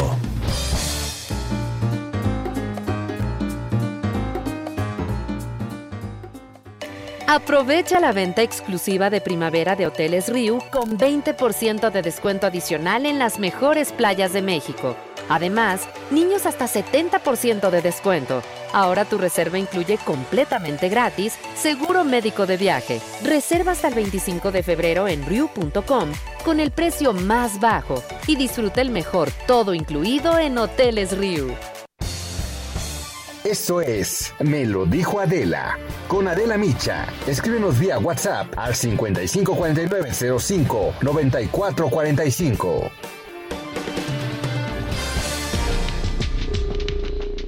Mi charla.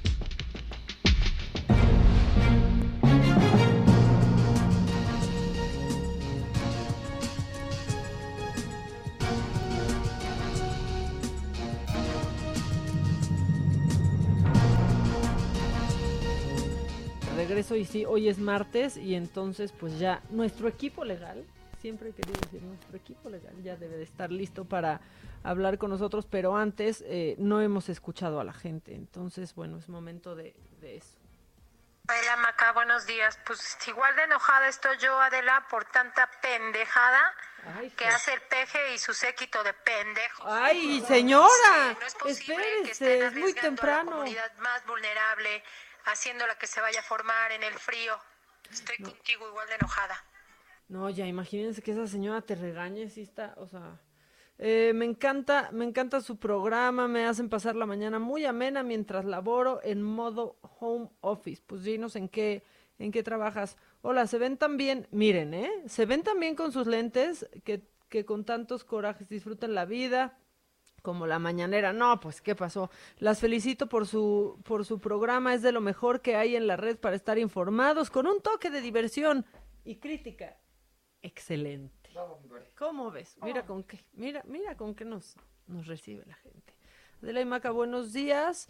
Eh, les mando un saludo, las escucho diario y me hacen la mañana, el día, la semana y el mes. Hombre. Ay, qué, qué, qué poético.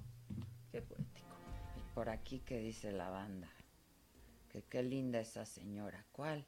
¿Qué señor? No, es que fíjate, ahorita está bien enojada una señora, se nos dejó ir en un audio. ¿Qué dijo? Que sí, que los pende, que si las pende, que yo decía, señora, por favor, cálmese, desayune, le va a dar algo. Ya, pero ya está ahorita más tranquila. Bueno, no ha escrito, pero. Que ya no tomemos tanta veneno, dicen. Ay, ¿saben qué? Ya, ya hemos estado privadas de muchas cosas. entonces- Si ahora resulta que tampoco tomen refresco, ya, ya uno está en lo que está. Pura Eso sí privación, calienta. Pura privación. ¿Qué está pasando? No oigo nada yo. ¿Ya estamos? Ya estamos. Ah, ya, ya, estamos. Pero si yo no estoy. No estamos. estamos. Y si no se pone los audífonos, tampoco. No estamos. ¿Qué tal cuando dice, póngalo? Ya, ya está puesto, Adela, ya está puesto. Ponte ese, ese aparatito chiquito, el audífono. Ay, ay, ay, ay, ay. Tu orejita preciosa. Bueno, ya se está quejando Javier Lozano que pusieron mi charla. ¿Pusieron? Se Dice fue la ID de mi ese es para los bombones y el chuletón con la alegría de los Eso sí calienta. Eso sí calienta. Lo siento, lo siento. Ay, Javier, yo ya estoy demasiado enojada desde muy temprano en la mañana. Ilan Katz, Claudia Aguilar, ¿ya, ya están por ahí? Hola, Adela, ¿cómo estás? Aquí Pues yo muy enojada. ¿Ustedes? Pues también, ¿cómo vamos a andar? Pues también. ¿Qué, qué, qué te puedo yo decir? Yo ya no sé, siempre ya no sabes si es lo duro, lo tupido, lo absurdo, Sí, lo surrealista, la suma de todas las anteriores, ¿no? Sí, ya sé, ya sé, la suma de todas las anteriores, pero es muy, muy irritante, la verdad, ya. Bueno, ¿de qué vamos a hablar? Pues es que se impone hablar. La verdad es que siempre dices, ¿cuál será el reto? Definir un día antes te quita el momento, pero creo que siendo Ilan y yo abogada y abogado, eh, no nos queda otra que hablar de, de la última, ¿no? De, del, del presidente, donde habla de traición a la patria. Yo diría, de, ¿por qué a lo mejor hablamos de otras traiciones presidenciales por no circunscribirlas a algo más amplio? Es que les tocó a Eh, los abogados duro ya también, ¿eh? Pues es que sí, sin duda. O sea, la verdad es que se dejó ir. O sea, la, la- literal, la cita textual de lo que dijo es verdaderamente aberrante, ¿no? Es de no creerse que, pues, otra vez desde el púlpito presidencial, ¿no? Pero que que dijo que cada quien es libre antes de decir eso. Exacto, pero dijo que, que, que quienes defendían somos traidores a la patria, ¿no? Yo, yo no me voy a meter con el tipo penal porque para eso estás tú, pero digamos que el libre ejercicio de nuestra profesión en defensa del Estado de Derecho y diría yo en el caso específico al que se estaba refiriendo que es aquellos abogados y abogados que nos atrevamos a usar algún mecanismo de defensa constitucional para impugnar actos de autoridad, o sea, sus actos de autoridad, que sean notoriamente inconstitucionales, entonces somos traidores a la patria. Y casi, casi... hay Pero además ni siquiera de pueden ser acusados de traición a la patria, ¿no? No, no, no, no, a ver, Esa figura, sí. pues nada más el presidente, ¿no?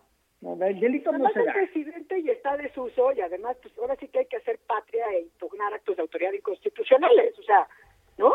Buenos días, traidores a la patria. Sí, Pero bueno. Ilan, te escucho si quieres definir lo que es un delito de traición a la patria, que además pues, claramente es un absurdo, pero yo nada más dejaría antes de cederte el uso de la palabra, que a mí me parece gravísimo, suponer que él puede definir quiénes son, o sea, a priori cuáles son los ejercicios del, eh, o los litigios o De los juicios que son. Buenos o malos. O sea, el presidente los califica, ¿no? Y entonces eso le corresponde, primero no es bueno o malo, le va a corresponder a un juez o a una juzgadora federal distingui- decidir en tribunales con base en las normas eh, que rigen los procedimientos eh, cuáles son, a quién le asiste la razón en cada caso. Específicamente al que se refiere, pues aquellos que decidan impugnar, si es que se aprueba en sus términos, como parece que va a suceder, la modificación a la ley de la industria eléctrica, ¿no? Entonces, el ejercicio libre e independiente de la abogacía, sin duda, es uno de los principios fundamentales de nuestra profesión. Y no tiene derecho el presidente a calificar a priori como traición a la patria o a traidores a la patria a quienes así lo hacemos. Y la puedes abundar en el tema de la traición a la patria, porfa. Obviamente el delito no se da. Para empezar, el delito está en desuso. Yo no sé cuándo fue la última vez que se trató. Que, más bien, yo creo que en la historia de México, desde Maximiliano o algo por el estilo, no se usa el delito de, de traición a la patria. Pero ese no es el punto. El punto es que esto es una amenaza, o parecería ser una amenaza. Es una amenaza porque el presidente, francamente, tiene temor a que este, este proyecto se vea obstaculizado por los buenos oficios del gremio en defensa de los derechos de los afectados. Y eso es, en mi opinión, sumamente preocupante. Se usa eh, lo que llama, eh, lo que llaman los gringos el bully pulpit, o sea, el, el, el podio del bully para poder amenazar o amedrentar a quien está haciendo un trabajo pues que francamente es no solamente lícito, sino en muchos aspectos heroico, defendiendo los intereses de personas que pueden ser impopulares ante la vista de que no ejerce el poder, y simplemente porque es incómodo litigar, vamos a tener un ejemplo más de una retórica sumamente este, nociva para el Estado de Derecho. Lo más importante es que todas las democracias en el mundo tienen gente que no está de acuerdo y por eso tenemos un Estado de Derecho donde los tribunales deciden quién tiene y quién no tiene la razón en base al marco jurídico que debe de ser eh, justo y equitativo.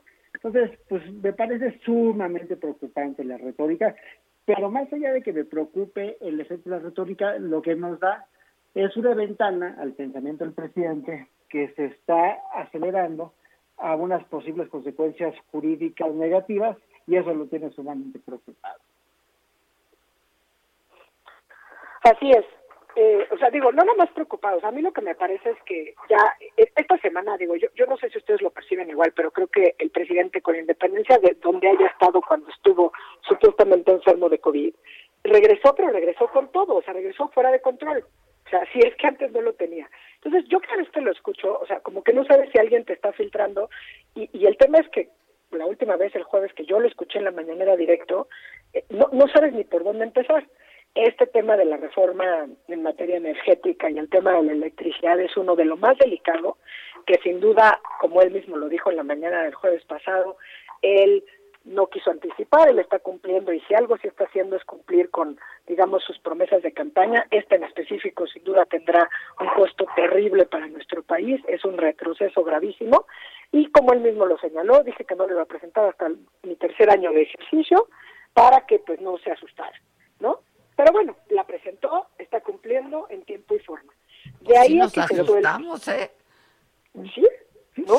Ahora, cuestionar en general el ejercicio de una profesión como, como la que, se- que hacemos los abogados, porque además va más allá del tema coyuntural de la defensa que puedes emprender para defender empresas que además pueden ser extranjeras o locales ¿eh? Eh, o, o- o nacionales o con capitales extranjeros o nacionales, pero en realidad lo que está afectando es el derecho a la defensa que tenemos todas y todos, ¿no? Y además desde su púlpito, pues amedrentar a las y los abogados e impedirnos o disuadirnos de pues el ejercicio de nuestra función o de nuestra profesión con intimidaciones, con estos acosos que desde su púlpito presidencial nos lanza a diestra y siniestros, ¿no? Obviamente ¿Sabes qué es lo dice-? ¿Mande? que lo, lo, lo más curioso de todo esto es que yo no recuerdo desde la época de Cedillo un presidente que tenga concentrado tanto poder legislativo y, ju- y judicial. Es el presidente de la era post-PRI de México que más control ha tenido y que más control ha ejercido simplemente por el tsunami electoral, su- del del suave victoria electoral. Entonces, parecería que es un poco pues antagónico este temor a cualquier resistencia con este control que tiene por otro lado de todos los factores concentrados en su persona y en y, en su y en su decir y en su proyecto entonces no entiendo o, me cuesta mucho trabajo leer este temor o esta resistencia a pues que se, se ventilen estos argumentos en tribunales porque realmente tiene mucho control Es que yo creo que son mensajes, Ilan, y creo que le acabas de dar al clavo. O sea, el tema es, si tú te fijas en los tiempos de, lo que ha pasado es, el asunto del tema de la industria eléctrica, la, o sea, en sentido amplio, ¿no? Eh, ha ido tomando la cuentagotas, pero ahí sí, como en ciertos temas que hemos puesto nosotros sobre la mesa, es a donde se le va, ahora sí que se le va la vida al presidente, ¿no? Aeropuerto, tren Maya, refinería, sus programas asistencialistas y obviamente todo el tema energético en sentido amplio. Entonces, yo pienso que el, mensaje entre líneas es, o sea, yo le voy a decir, estoy amedrentando a los que ejercemos la libertad, la, profesión desde la parte del ejercicio libre de la profesión, ¿no? Quienes vamos a ir a promover un litigio o quienes potencialmente podamos promover un litigio. Pero es un mensaje que le está mandando a los miembros del Poder Judicial Federal, ¿no? Es que eso es lo más grave de todo, porque entonces vulnera con todo lo que uno debería de entender en una en un estado constitucional y democrático de derecho como de lo más básico, ¿no? Es decir, es un componente básico que cualquiera tenga acceso a la justicia en una democracia, en un estado constitucional de derecho. ¿Y cómo accedes a la justicia? Pues a través de un abogado o abogada que pues te represente. Y es una pieza fundamental para la construcción de estas democracias. ¿Quiénes lo ejercemos? O sea, ¿quiénes hablamos por otros? Pues precisamente las y los abogados. Entonces, ¿a quién le están mandando el mensaje o a quién pretende amenazar? Desde luego a los integrantes del gremio, pero también está mandando un mensaje que me parece demoledor a los miembros del Poder Judicial Federal, donde tengan mucho cuidado si ustedes resuelven en favor de los traidores de la, a la patria. Claro, claro. ¿No? O sea, parece como muy rupestre, pero así es el mensaje que está mandando. Y él no se, no se preocupa por construir argumentos ni mucho más sólidos, ni mucho más sofisticados, ni siquiera por fundarlos y motivarlos. Lisa y llanamente él se para desde su púlpito presidencial y dice, todos ustedes son traidores a la patria, ¿por qué? Porque lo digo yo. Y eso es... La ya se pronunció. Sí, se, se, pronunciaron en conjunto, que además pues creo que me parece, pues sé que no soy fan de los pronunciamientos, porque creo que no ni los leen, o sea, la verdad es que al presidente si algo ha quedado claro es que no entiende, que no entiende y que no le interesa entender nada, eh, pero sí me parece que era importante que saliera un pronunciamiento por parte de pues de los del gremio en general, en conjunto, contundente, corto, que, que así lo sacaron, y, pues básicamente se ha cerrado files porque pues con independencia de los intereses o a las personas que uno pueda representar, al final se afecta el derecho a la defensa. Entonces el derecho a la defensa de todas y todos, de cualquier acto de autoridad. Puede ser una ley, puede ser toda la reforma, puede ser cualquier acto de autoridad que afecte nuestras más mínimas libertades. Y eso es muy, muy grave. De acuerdo. No hay leyes sin jueces y no hay juzgados sin abogados. Pues eh, oigan rápido, ¿qué opinión les merece la detención de Emma Coronel? Pues, mira, de lo que tengo entendido es una investigación que viene de años atrás y la tienen bastante implicada en varias operaciones. Yo creo que es, más allá de que sea o no sea culpable y que sea un golpe político o no, lo que sí me parece es que tenemos mucho que aprender de la paciencia del Departamento de Justicia, que puede hacer una investigación que dure años, que seguramente viene muy bien integrada para poder detener a una persona que es de altísimo perfil. Sin duda es un golpe más a la delincuencia organizada y cualquier golpe a la DEO, pues por mi parte está sumamente aplaudido ya sea en México o en Chile. Así es, coincido. Creo que el punto a rescatar es ese ¿eh? y que sería algo que hay que, que hay que aprender. El tema de, de la paciencia, y de la constancia o perseverancia con lo que se realizan las investigaciones, ¿no? O sea, no importa el tiempo, se van integrando y hasta que no está, digamos que debidamente logrado esto, eh, pues ahora sí que no se lanzan ni a detenciones ni nada. Creo que aquí, bueno, pues es importante ver hacia dónde va, eh, porque bueno, pues es un golpe importante para el narcotráfico y pues en general para la delincuencia organizada. Exacto. Bueno, pues gracias muchachos. Ya comenzó la audiencia, de hecho, este, su primera audiencia eh, de Emma Coronel y pues creo que la nota está haciendo que no hay un traductor en español. Este, en eso voy yo hasta ahorita. Eh, pero ya, bueno, no había y llegó ya finalmente un traductor. Están en lugares distintos, se está haciendo por Zoom. Eh, de hecho, la audiencia. Em, dice que no hay nadie, dice Emma Coronel que no hay nadie, este, que si hay algún teléfono que ella pueda usar, le preguntan, dice que no, está en la cárcel, en la cárcel de Alexandria, como nos decía eh, la abogada hace un rato, en Virginia, este, y bueno, pues básicamente eso es lo que está pasando hasta este momento. Dicen, puedes levantar tu mano, Emma responde, con un simple sí eh, para jurar que va a decir la verdad y solamente la verdad.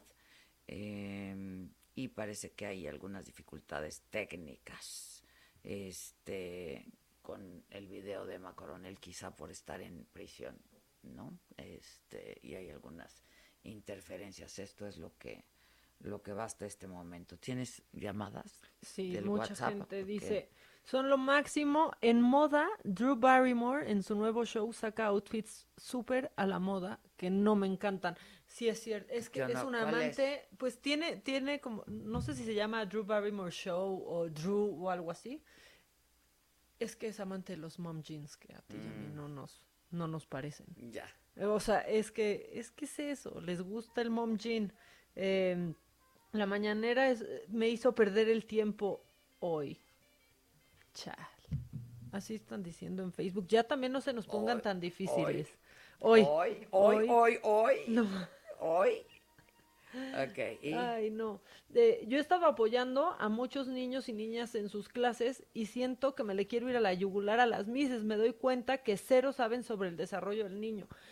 Es que ten a un niño en Zoom sin perder la atención. No, está difícil. También qué reto para las mises, ¿eh? Yo he escuchado Pero también para los alumnos, ¿eh? Sí, también para los alumnos, son chavitos, o Pero he escuchado algunas clases donde la maestra le está diciendo al niño, Juanito, no te pares en la silla, no te pares, no te pares en la silla, no te... Hasta que Juanito se da en la torre. O sea, es que... Oigan, este, de lo que no hemos hablado es que el almirante Rafael Ojeda, el titular de eh, la Secretaría de Marina, dio positivo a COVID por segunda vez. ¿Cuándo fue la primera? ¿Mayo? En octubre. Apenas en octubre. Este, ah, en octubre fue su primer contagio y ya ha dado positivo otra vez. Em, ¿Qué más dice la bueno, gente? Una buena noticia, se estrena la serie de Luis Miguel el 18 de abril. Ah, ya hay fecha, ya 18 de abril. Mm, falta un chorro. Falta muchísimo, ¿no? Yo no sé por qué faltan, Faltan 15 millones de adultos mayores de 60 años a vacunarse. No manches. bueno, miren, tal vez van a ver Luismi ya con la primera vacuna puesta, por lo menos. Ahí se ve, ya se ve como el Luis Miguel cachetón de esa época. No, Diego Boneta sí tuvo que subir qué unos kilitos. Eh, la verdad, qué guapo. Y su hermano son idénticos, ¿has visto? Son como gemelos. Ahorita te voy a enseñar. ¿Qué hace el hermano? Ah, es actor. Un visual. No sé qué haga el hermano. Creo que también es actor. No sé qué haga el hermano. Adela y Maca, saludos. Me caen, me caen muy bien. Muy ameno y entretenido. muchas gracias, muchas gracias. La que empecé a ver ayer fue la, el documental que me recomendaste. Híjole. De Allen Against Farrow. Farrow. Este, híjole. Opinión so far. Pues mira, yo creo que sí estaba un poco, bueno, por lo que por lo que platica la niña, que ya no es niña, Dylan, estaba Woody Allen un poco obsesionado con ella, que no tenía una connotación sexual, esto lo, lo dijeron este un par de psicólogos. Un par de psicólogos que no había ninguna connotación sexual en sus actitudes, pero sí era como insistente, como una obsesión, sí, como una obsesión. ¿Y leíste lo que te mandé? Siempre fue muy buen papá, ¿no? Muy buen papá. No, no lo leí porque no acabé. Me dijiste, ah, léelo la, la acabar. Y acabando. no acabé porque bueno, empecé a ver a... No, no, no, David, no. Esta serie, bueno, esta este documental está en HBO Go. Pero eso es, es un primer capítulo. Sí, es uno por semana. Nos la vuelven a hacer. Ya odio. Si lo que me gustaba era que estaba ahí todo para atascarte. Todo, y aquí ya nos están chiquiteando otra, vez, me choca, me choca. Todo, todo es dosificado. No estamos para dosificar. Ya, por favor. La segunda dosis de este documental es el próximo domingo entre 9 y 10 de la noche. Pero ahí sale Moses, este niñito asiático con lentes. Que adoraba. Que adoraba. Bueno, pues él en algún momento acusó a Woody Allen y después reculó y publicó todo un blog que vas a leer ahora que acabes de verlo, en donde explica lo ¿Por que lo- vivía. cu- y en- cuáles pu- era- cuál fue la motivación ¿Por qué para- lo acusó? Lo que vivían en casa de Mia Farrow. Habla del suicidio de dos de sus hermanos adoptivos. Entonces está muy fuerte y se declara completamente a favor de, de su papá, que es Woody Allen.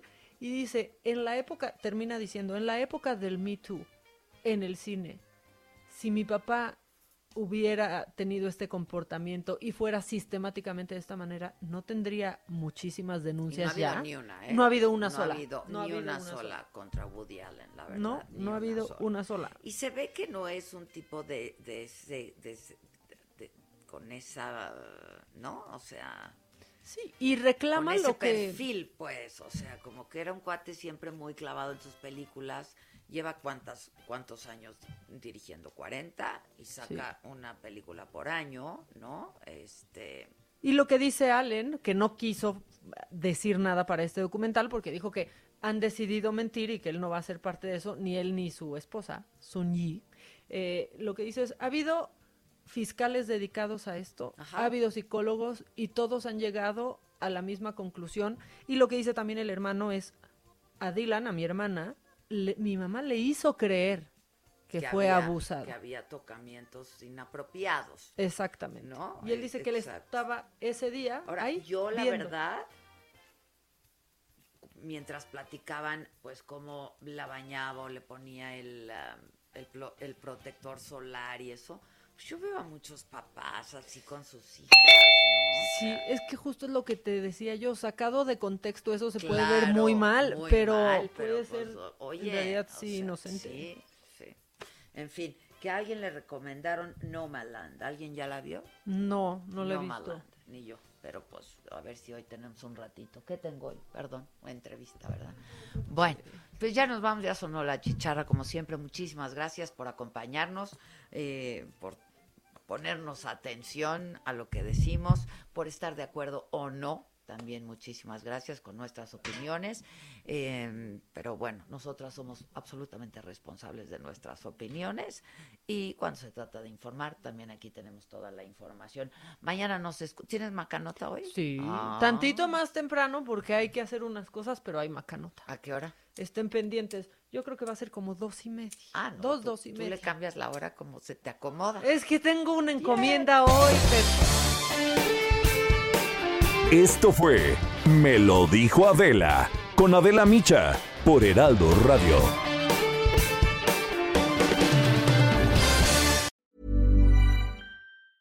Hey, it's Paige DeSorbo from Giggly Squad. High quality fashion without the price tag. Say hello to Quince. I'm snagging high-end essentials like cozy cashmere sweaters, sleek leather jackets, fine jewelry, and so much more. With Quince being 50 to 80% less than similar brands. And they partner with factories that prioritize safe, ethical, and responsible manufacturing. I love that. Luxury quality within reach. Go to quince.com slash style to get free shipping and 365 day returns on your next order. Quince.com slash style.